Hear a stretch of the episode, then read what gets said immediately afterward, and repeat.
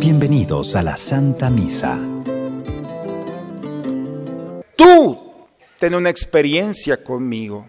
Yo no voy a poner las condiciones. Yo no quiero manipularte. Yo no quiero decirte cuándo te presentes y cuándo no. Porque si yo quiero tener experiencia contigo, yo soy el que mando. Yo me abandono a ti. Tú ten una experiencia conmigo. Tú pon las condiciones. Y cuando Dios pone las condiciones, entonces, hermanos, Dios prepara el terreno para hacerse presente. Muy buenas tardes. Este tercer domingo de Adviento es un llamado a estar alegres porque el Señor ya viene y la Navidad está muy próxima. El Señor viene a curar a los de corazón quebrantado y anunciar la buena nueva a los pobres, el perdón a los cautivos y libertad a los prisioneros.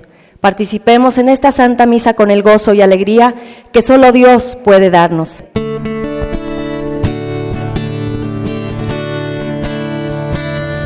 Hoy oración Señor, quiero escuchar tu voz, tus palabras con amor, ser como eres tú, servidor de los demás. Dime cómo, en qué lugar te hago falta más. Dime, Señor, en qué te puedo servir. Déjame conocer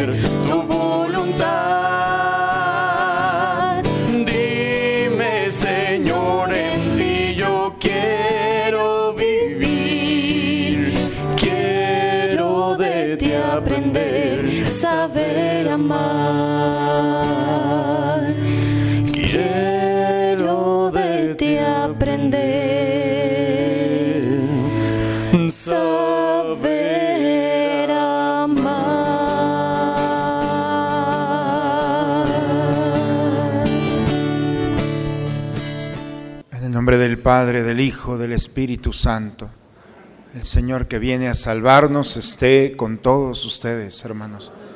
Buena tarde, hermanos, a todos. Vamos a disponernos en este momento al encuentro con el Señor en la Eucaristía. Los invito a presentarnos a Él, reconocer nuestros pecados, pedir a Dios perdón por los momentos en los que hemos lastimado o nos hemos lastimado, en los que en aquellos momentos en los que no hemos sido sensibles a los necesitados.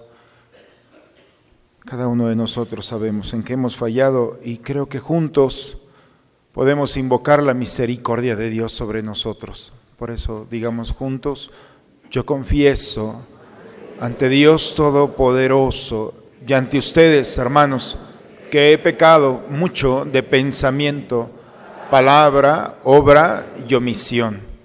Por mi culpa, por mi culpa, por mi grande culpa.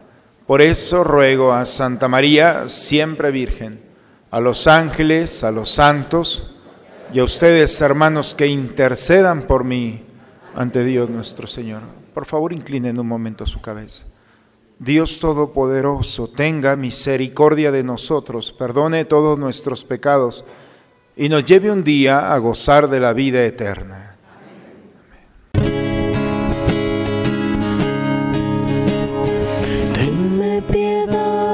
Oh Dios, según tu amor.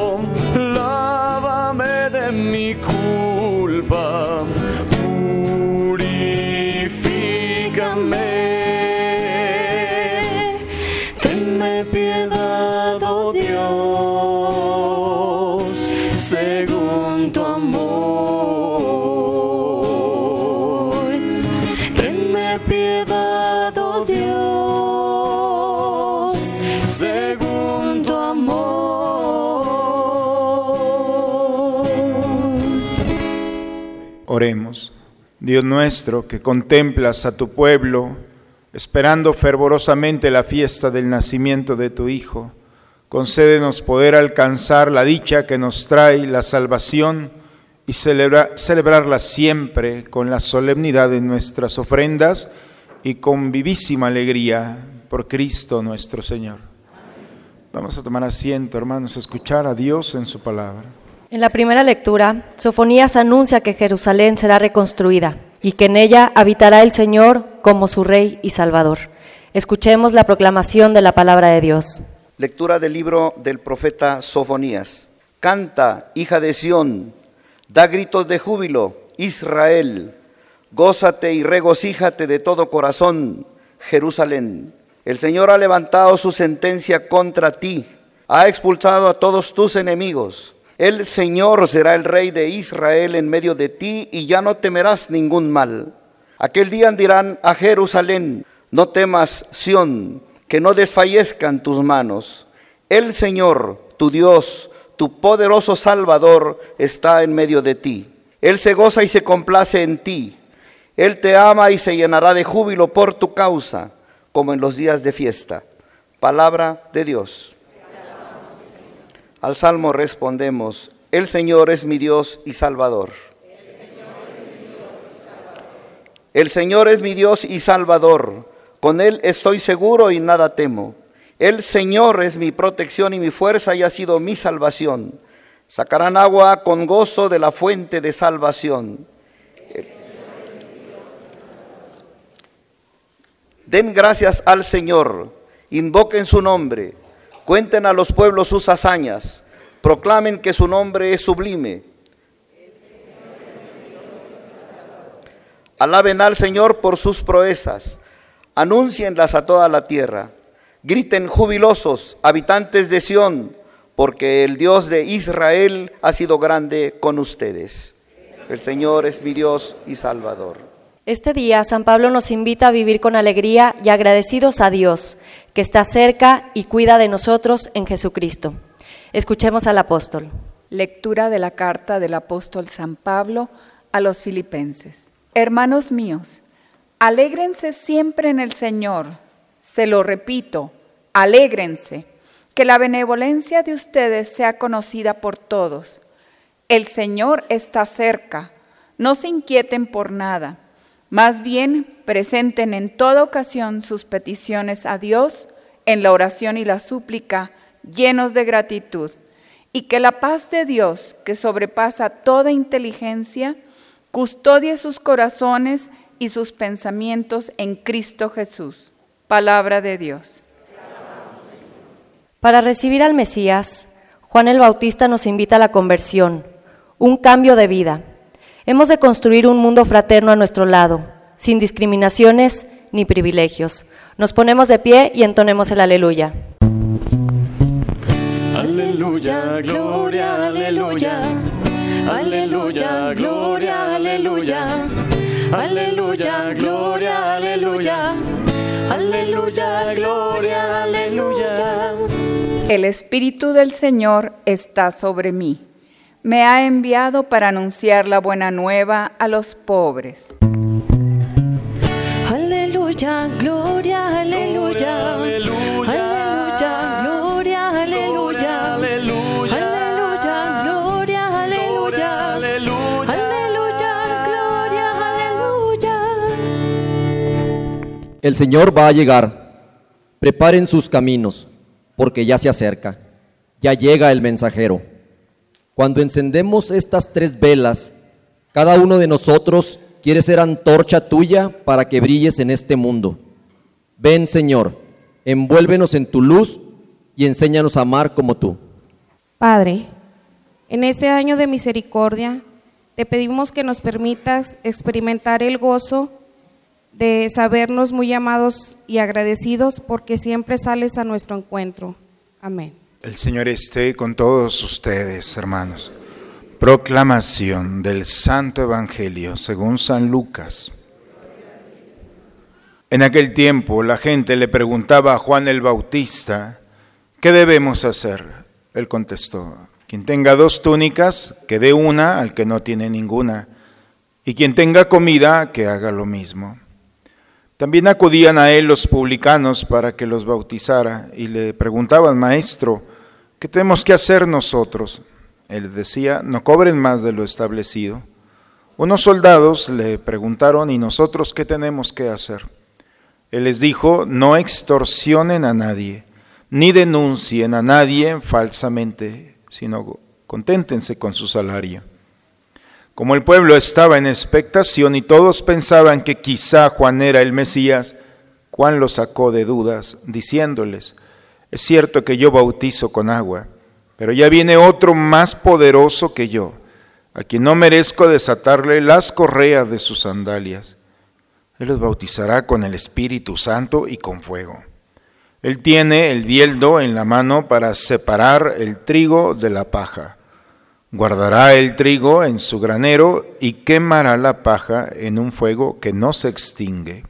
Con estas y otras muchas exhortaciones anunciaba al pueblo la buena nueva. Palabra del Señor. Estamos hermanos ya muy próximos a la Navidad, es el tercer domingo de Adviento y son cuatro, por eso eh, se enciende la vela rosa y el color rosa en la iglesia significa la alegría, pero no cualquier alegría, sino aquella alegría que viene de Dios.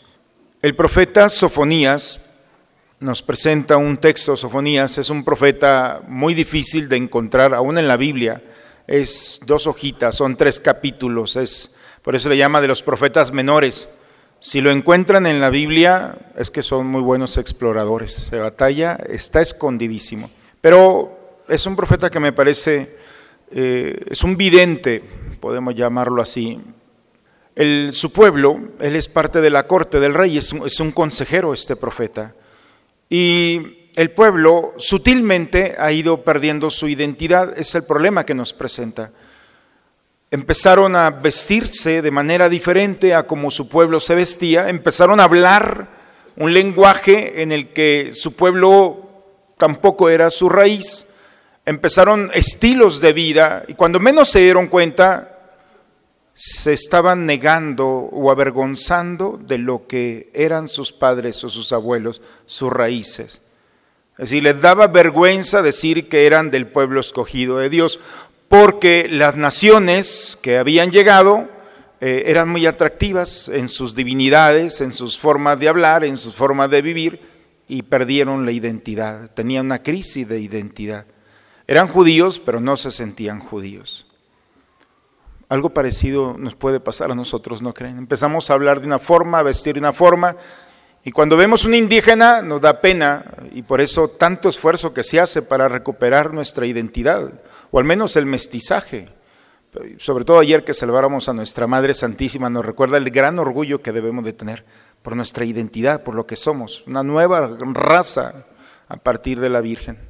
Pero es lo que ve el profeta, un pueblo que ha perdido su identidad y él ve un pueblo que va en precipicio, va cayendo, porque no, no saben quiénes son. Y una persona, un pueblo sin identidad, cae eh, por su propio peso y ve eso, y ve las consecuencias, pero también descubre que a pesar de la resistencia de un pueblo a Dios, a su raíz, a, a su fe, ve un Dios que no lo abandona. Y es el texto el día de hoy. Estamos escuchando ya el final de la historia. Alégrate, gózate, regocíjate de corazón. El Señor ha quitado de ti su sentencia. El Señor Rey de Israel en medio de ti. No temas. Dios está en medio de ti. Y cuando por segunda vez le dice, gózate, complácete. El Señor Dios Todopoderoso está en medio de ti. Y cuando el pueblo descubre que no camina solo, cuando el pueblo descubre que cuando todo mundo se va, Él se queda, hablo de Dios, que es el que sostiene, entonces el pueblo tiene una razón para esperar algo diferente. Y quien espera entonces puede gozar de una alegría, porque sabe que al abrir los ojos nuevamente tendrá una razón para seguir caminando. Cuando nos quitan la esperanza, entonces no hay razón de despertarse. cuando la esperanza está en el corazón del hombre, cuando sé que mañana al despertarme Dios me está esperando con una buena noticia, entonces empieza una identidad, yo soy de Dios, porque Dios me prometió una buena noticia y a ver cómo le hace, pero yo mañana me despierto y estoy esperando esto. Eso es lo que el profeta Sofonías le está diciendo a su pueblo. Es un pueblo cansado, un pueblo que no sabe quién es, un pueblo que está ya harto de lo que siempre es lo mismo. Y por eso el, el, profeta le dice al pueblo, ya basta, ya fue suficiente, descubre que a pesar de que tú te has alejado de Dios, Dios está contigo.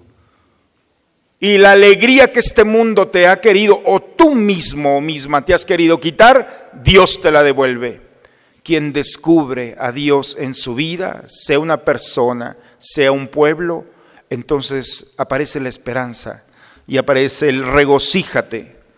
¿Cómo decirle regocíjate, alégrate a quien no tiene a Dios en el corazón? Porque todo cree que es casualidad.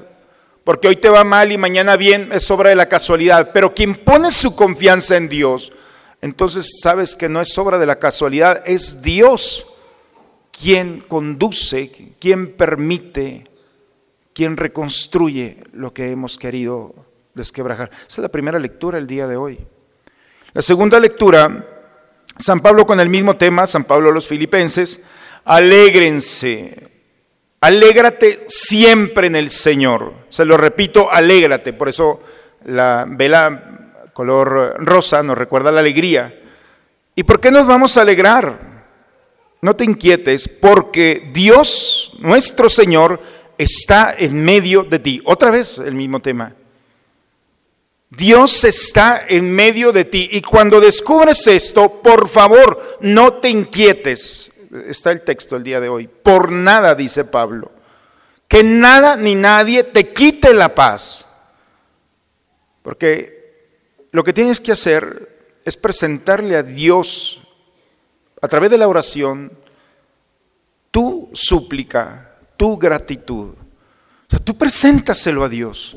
Preséntale en vez de estar inquieto con esa situación o realidad que no te deja vivir, que no te deja respirar, que no te deja disfrutar, no te inquietes. Cuando alguien dice no te inquietes, uno puede pensar, pues generalmente los que dicen eso son los que les va muy bien. No, hombre, tranquilo, no te va a pasar nada. Como tú estás gozando de lo mejor, entonces es muy fácil decirle a alguien cuando todo va bien, todo va a pasar, todo está bien. Pero que te diga a alguien que le está yendo muy mal, tú tranquilo, no pasa nada, tú no te, no te abandones a esta realidad, tú abandónate a Dios. Es Pablo, cuando escribe esta carta a los filipenses está preso, está enfermo, está solo, está grande ya de edad. O sea, es una persona que no tiene razones para decir alégrate. Es una persona que ha descubierto que tiene la opción de reclamarle a Dios. Yo iba camino a Damasco, yo iba muy bien, y tú me saliste al encuentro. Y desde ese momento siempre me va mal. Él lo mismo lo dice, dos veces me han creído muerto, de la golpiza que le han dado he naufragado, he pasado frío, he pasado hambre. Empieza a hacer una lista de todo lo que ha vivido desde el momento de su conversión. Y tiene suficientes razones para decirle a Dios, por eso, por eso mejor me alejo de ti. No, sé si les ha pasado que cada vez que se acercan a Dios les va mal. ¿O no? Ah, no. Teresa, Santa Teresa decía, con razón tienes tan pocos amigos, mira cómo nos tratas. Es decir, ¿por qué? Porque parece y aquí empieza el mensaje del adviento, de este tercer domingo del adviento. Nosotros los cristianos, hermanos, tenemos el error de decirle a Dios, yo quiero tener una experiencia contigo. Y entonces cuando yo le digo a Dios, quiero tener una experiencia contigo, yo soy el que manda. Yo soy el que voy a poner las condiciones. Y entonces pones música de, fondo, bajita, tierna, romanticona, pones incienso, pones una vela que te costó 250, si le dice a Dios, me costó 250, ¿eh? o más. Velas, incienso, música, tapete, compras todo un kit y le dices a Dios, ahora te presentas aquí, yo soy el que ponga las condiciones. Y resulta que sí, tienes una experiencia de Dios, pero no lo suficiente para sostener tu vida.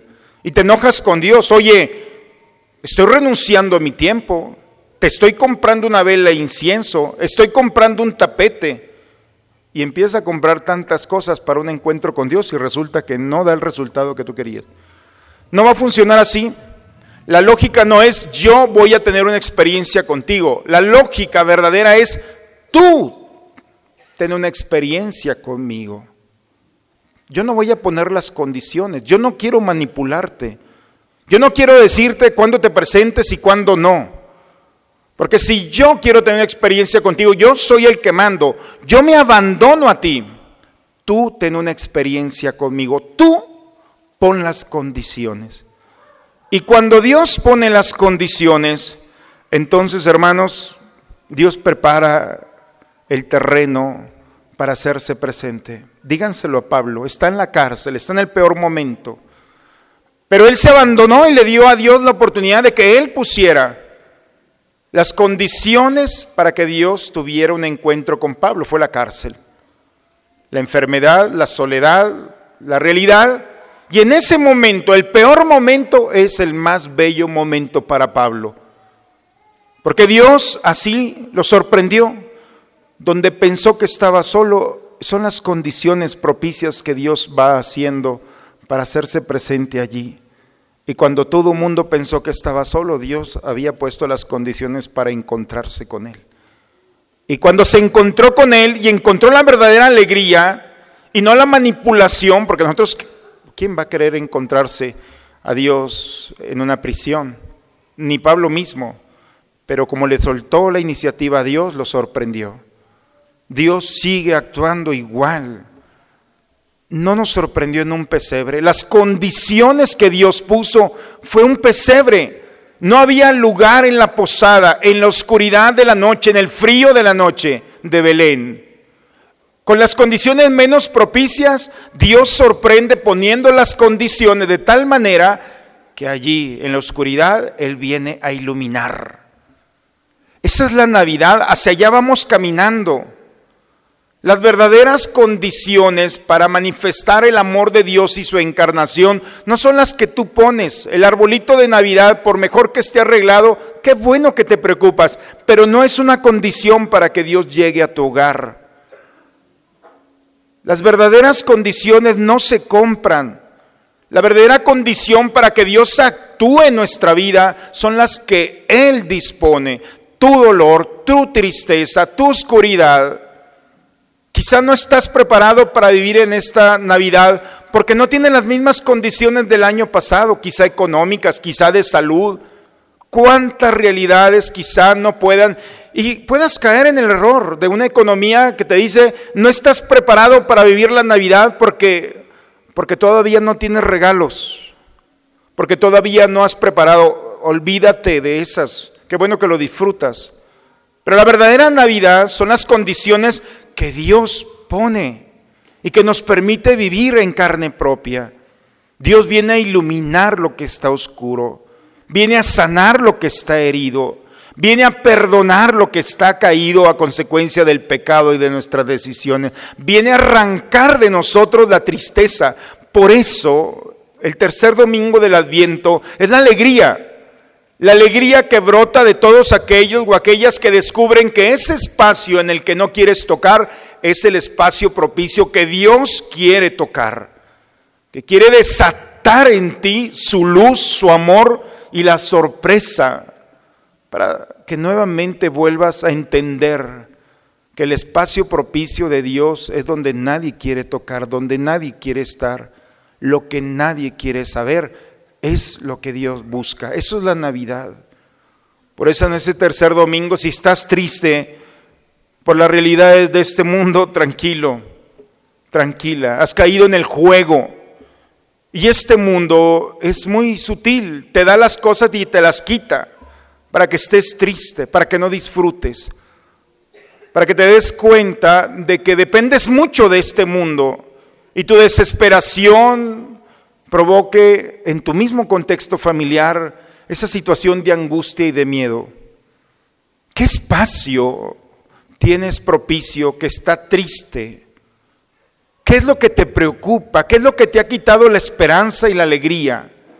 Hoy este tercer domingo de Adviento es para ti, precisamente para ti, para que descubras que esa realidad que tú no quieres es lo que Dios quiere. Que ese pecado que tú no quieres, con el que has venido batallando a lo largo de este año, ahí está el espacio propicio, que es el, el nuevo Belén que Dios necesita. Tus limitaciones, tus caídas, le encanta a Dios sorprendernos con esto. ¿Qué debo de hacer? dice el Evangelio el día de hoy. Pensaron que iba a terminar la homilía. Ah, recuerden que es el Evangelio también. ¿eh? ¿Qué debo de hacer entonces? Le dicen a Juan el Bautista, todo mundo. ¿Qué tengo que hacer para que Dios actúe en mí? ¿Tienes dos mantos? ¿Tienes dos platos de comida? Quédate con uno y da el otro. Sé generoso. Sé solidario con aquel que no tiene.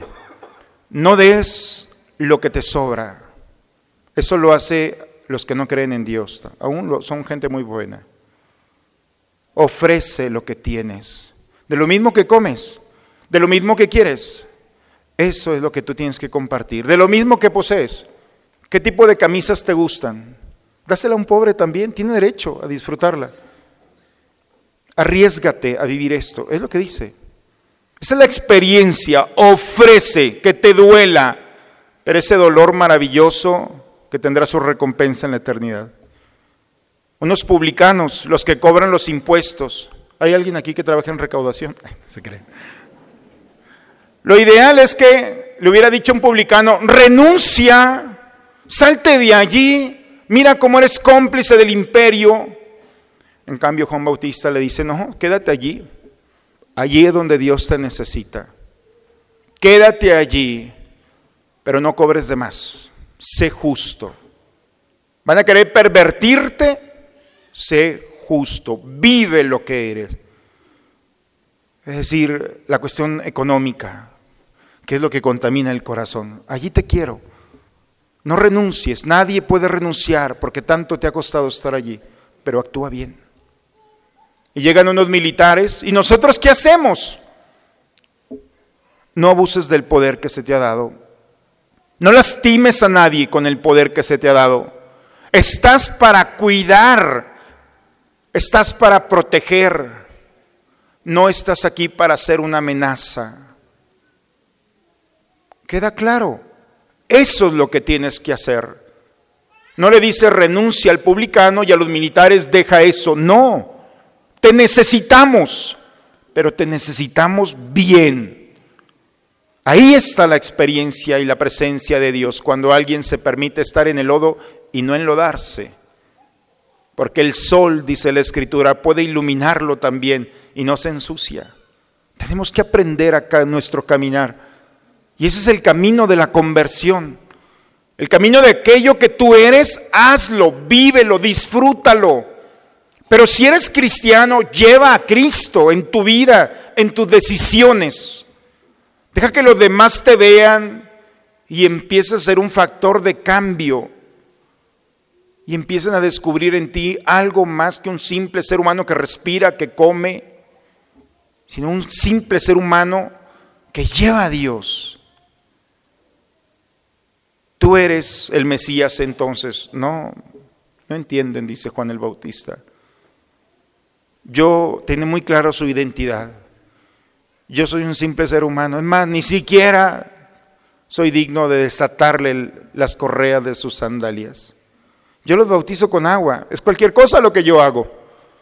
Pero Él viene a bautizarlos con el Espíritu Santo y con fuego.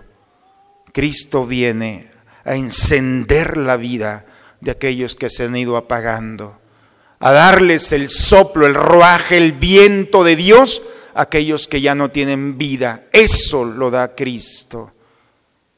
Y lo único que hacemos nosotros es decir, aquí está, entre nosotros. Por eso, hermanos, si tejemos estas lecturas con nuestra propia vida, quita tu cara de enojado y de enojada. No tienes de qué quejarte. Sé que la vida no te ha dado lo que tú quieres, pero pues trabaja por ello, ¿no? no te quejes, no, no, no le eches la culpa a los demás. Si esta Navidad no es la que tú quieres, es la que Dios quiere. Y en esa realidad que estás viviendo, por difícil, no te preocupes, si no hay Navidad y no hay luces, eso es la Navidad de una economía que hace bonitas nuestras casas, pero que no es la esencia de la Navidad. La verdadera esencia de la Navidad es recuperar la alegría, la esperanza, la paz en nuestras familias. Permitir que Dios se vuelva a encarnar en un pesebre, en una historia oscura de pecado, donde su misericordia se haga presente. En un lugar donde no hay esperanza, donde la realidad de la salud, del trabajo faltan. Eso es lo que Dios quiere. Ese es el mejor espacio para que Cristo nuevamente vuelva a encender lo que está apagado, vuelva a sanar lo que está herido, vuelva a perdonar lo que está fracturado por el pecado. La peor Navidad es, yo no necesito nada de Dios, tengo luz, tengo esto, tengo lo otro. Entonces no le das espacio, espacio al Señor. Vive la experiencia de volver a la alegría y creo que el Evangelio nos da tres caminos. Primero, comparte, sé generoso, e-, es libre, por supuesto. Ofrece lo que Dios te ha dado y ha puesto en tus manos. Vive lo que eres, disfrútalo. Si tienes trabajo, gózate en él.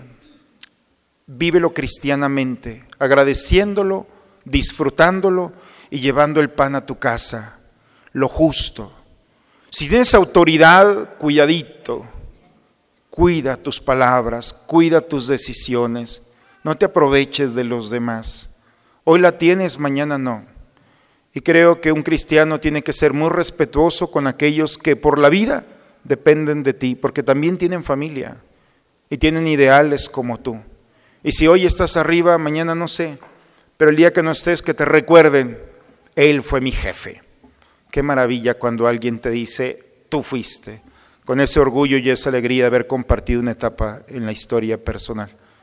Por eso creo que la palabra de Dios lo único que quiere es volver nuevamente nuestro corazón a ser un poquito más sensible a su presencia, a su amor.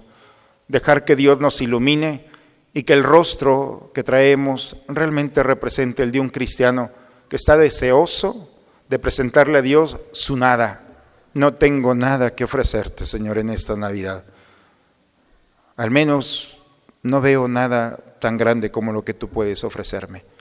Y presentarnos con nuestra nada, con nuestras luchas infructuosas, con nuestros miedos y oscuridades, deja que Él te vuelva a sorprender, como nos sorprendió en Belén, iluminando ese espacio en el que nadie quería estar. Ojalá, hermanos, en este último camino, del adviento estemos preparados para que Dios nuevamente vuelva a arrancar de nosotros nuestra sonrisa, nuestra esperanza, nuestra alegría y podemos compartirla con aquellos que están a nuestro lado. Date cuenta que las condiciones que Dios ha puesto son las mejores. Pregúntaleselo a San Pablo. Y si te das cuenta que no tienes nada que regalarle a Dios, al menos eso que no tienes, preséntaselo para que puedas pronunciar como Pablo, alégrate en el Señor, porque Cristo está entre nosotros, que viene a iluminar nuestras vidas. En el nombre del Padre, del Hijo y del Espíritu Santo. Vamos a renovar nuestra fe, hermanos, por favor, de pie. ¿Creen ustedes en Dios Padre que ha creado el cielo y la tierra? ¿Creen que Jesucristo ha sido el único Hijo de María que murió, que resucitó y que está sentado a la derecha del Padre. ¿Creen ustedes en el Espíritu Santo? ¿Creen que los santos interceden por nosotros y que después de esta vida nos espera la vida eterna? Entonces levantemos nuestra mano y digamos, esta es nuestra fe. Es la fe de nuestra iglesia que nos alegramos de profesar. En Jesucristo nuestro Señor. Amén. Bien, hermanos, vamos a tomar por favor asiento, vamos a preparar el altar del Señor para alimentarnos de Él. Tal como soy, Señor, sin nada que ofrecer más que mi canción. No tengo más que darte, pues todo es tuyo, Señor.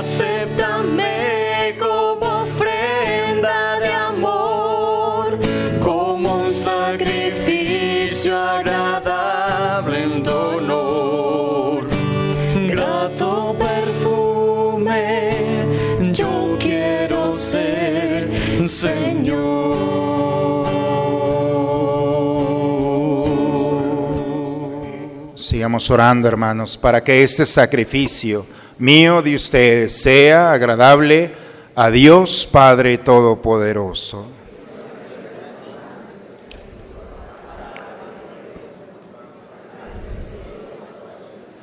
Que este sacrificio, Señor, que te ofrecemos con devoción, nunca deje de realizarse, para que cumpla el designio que encierra tan santo misterio y obre eficazmente en nosotros tu salvación, por Cristo nuestro Señor.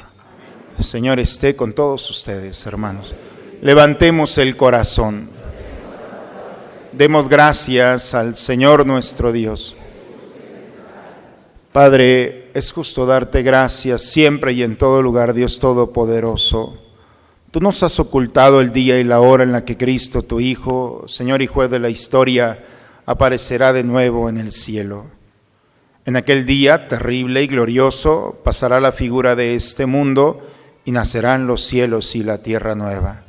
Por eso nosotros nos llenamos de alegría al esperar ese momento y ponemos nuestra confianza en ti.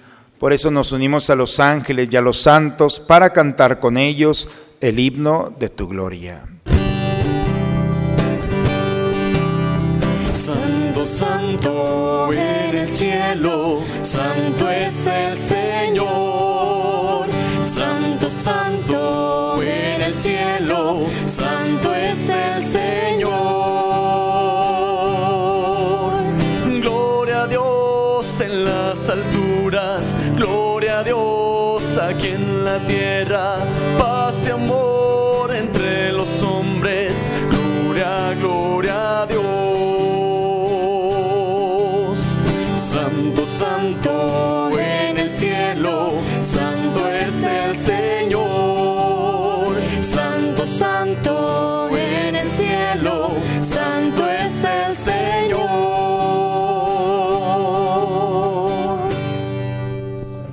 Santo eres en verdad, Señor, fuente de toda santidad. Por eso te pedimos que santifiques estos dones con la efusión de tu Espíritu, de manera que sean para nosotros cuerpo y sangre de Jesucristo nuestro Señor, el cual cuando iba a ser entregado a su pasión, voluntariamente aceptada, tomó pan. Dándote gracias, lo partió, lo dio a sus discípulos, diciendo, tomen y coman todos de él, porque esto es mi cuerpo que será entregado por ustedes.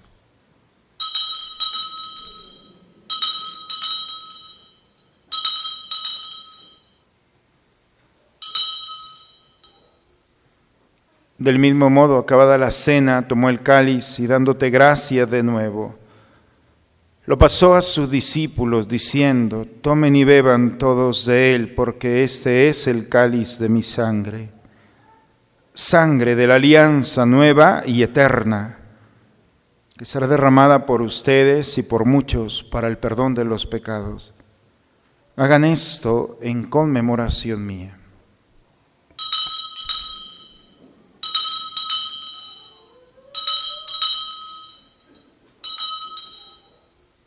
Hermanos, en este altar está el Señor.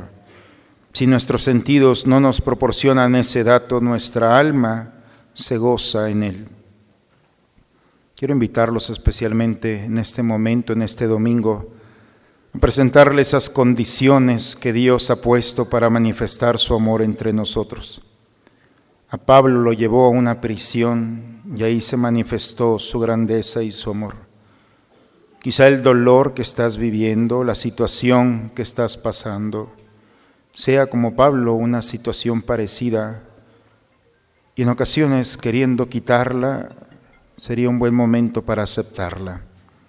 Deja que Dios poniendo sus condiciones manifieste su amor, vuelve a ti la paz y la alegría y el Señor nuevamente te conceda esa gracia que le has pedido. Él está aquí. Él es el misterio de nuestra fe. Anunciamos tu muerte, proclamamos tu resurrección. Padre, hoy celebramos el memorial de la muerte y la resurrección de tu Hijo. Te ofrecemos el pan de la vida, el cáliz de la salvación y te damos gracias porque nos haces dignos de servirte en tu presencia. Te pedimos humildemente que el Espíritu Santo nos congregue en la unidad. Nos unimos al Papa Francisco, a nuestro obispo Raúl, a todos los que cuidan de tu pueblo. Lleva tu iglesia a la perfección en la práctica del amor, de la caridad.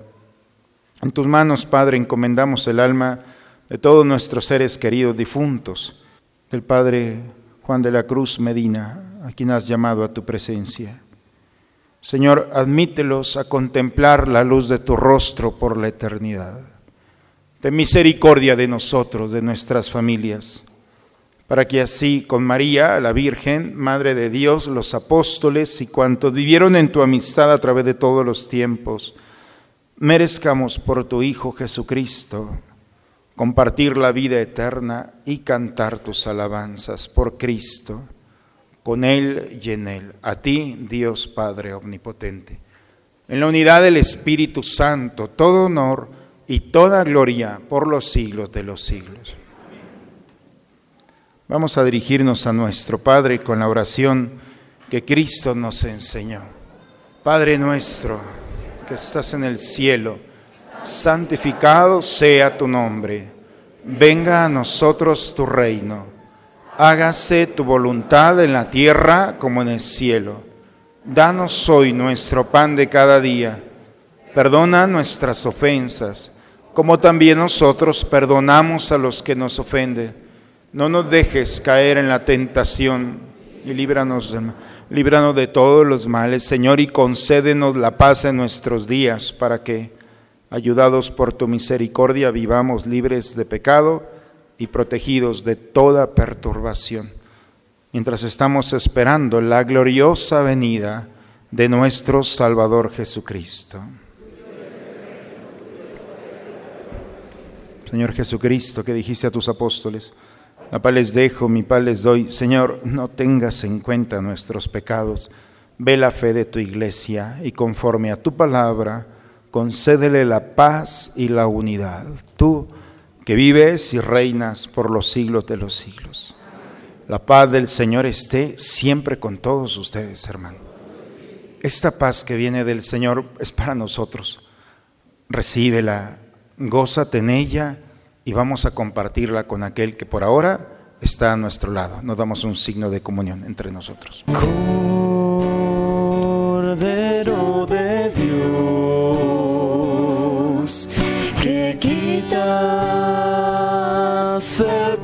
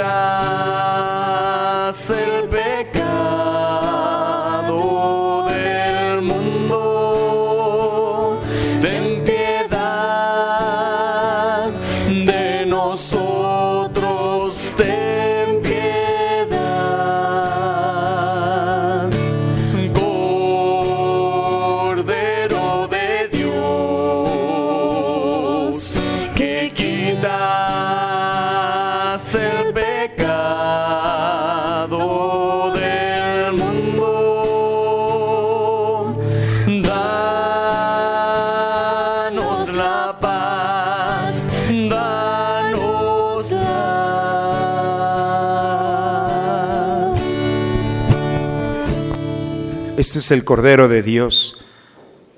Es Cristo Jesús, está aquí.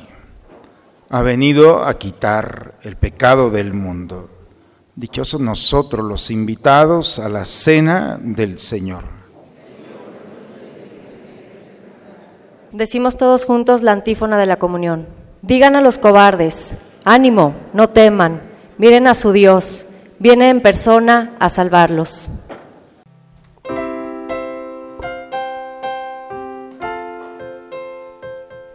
Gusten ponerse de rodillas.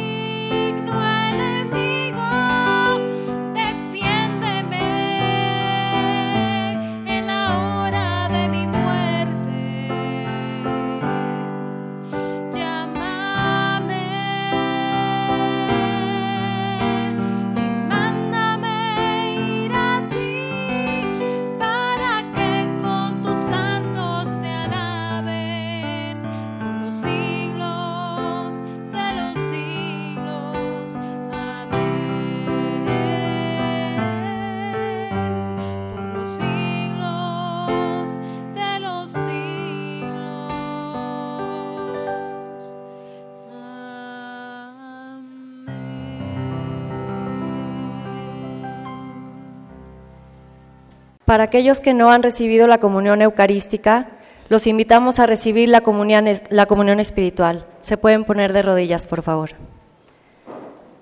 Creo, Señor mío, que estás realmente presente en el santísimo sacramento del altar. Te amo sobre todas las cosas y deseo ardientemente recibirte dentro de mi alma. Pero no pudiendo hacerlo ahora sacramentalmente, ven al menos espiritualmente a mi corazón. Y como si te hubiese recibido, me abrazo y me uno todo a ti. Oh Señor, no permitas que me separe de ti. Ahora nos ponemos de rodillas para rezar la oración del abandono.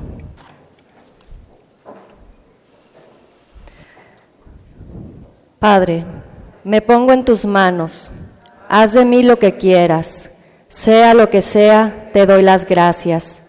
Estoy dispuesto a todo, lo acepto todo, con tal que tu voluntad se cumpla en mí y en todas tus criaturas.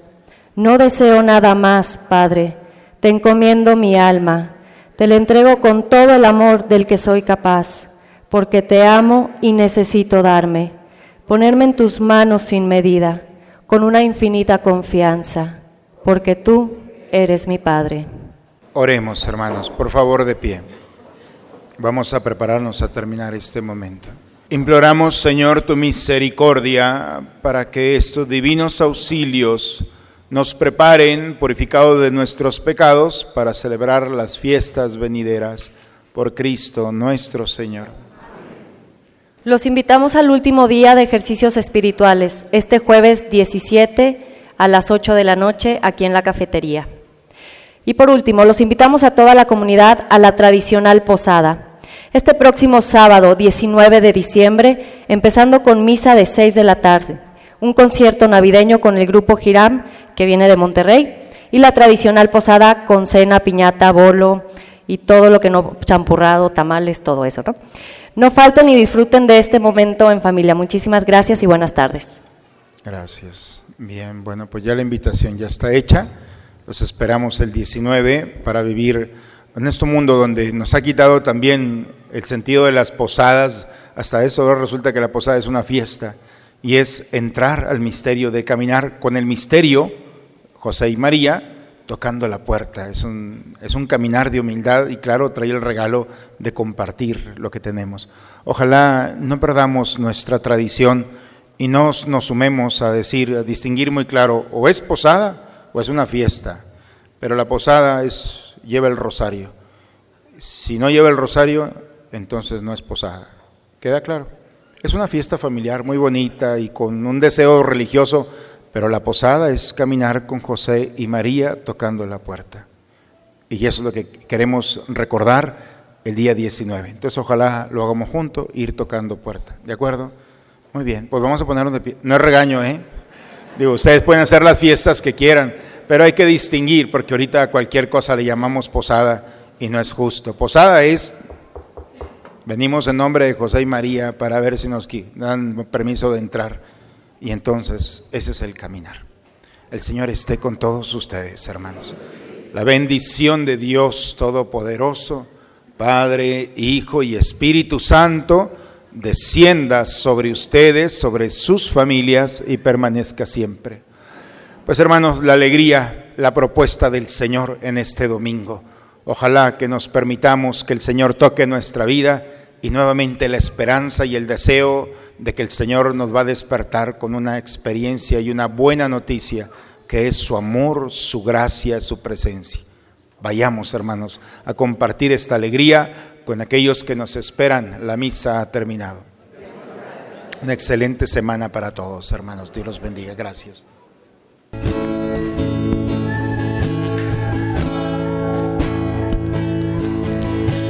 Señor, ahora que estoy junto a ti, me he dado cuenta que tengo tantas cosas que decir, solo a través de este silencio y al contemplarte sé que puedo ser feliz porque a veces la tristeza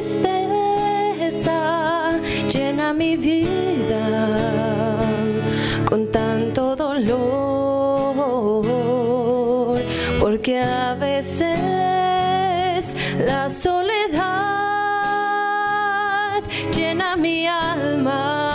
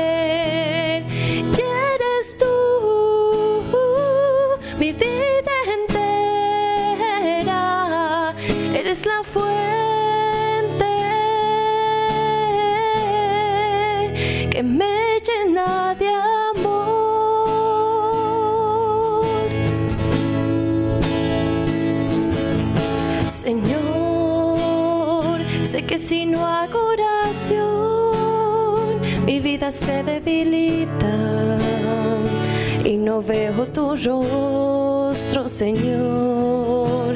Ayúdame a siempre perseverar y no dejar la oración, que es lo que más me une a ti, pues sin ti, ¿cómo podré servir?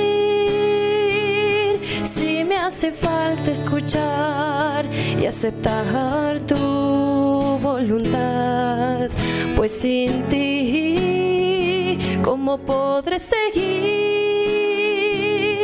Porque tú eres la voz que grita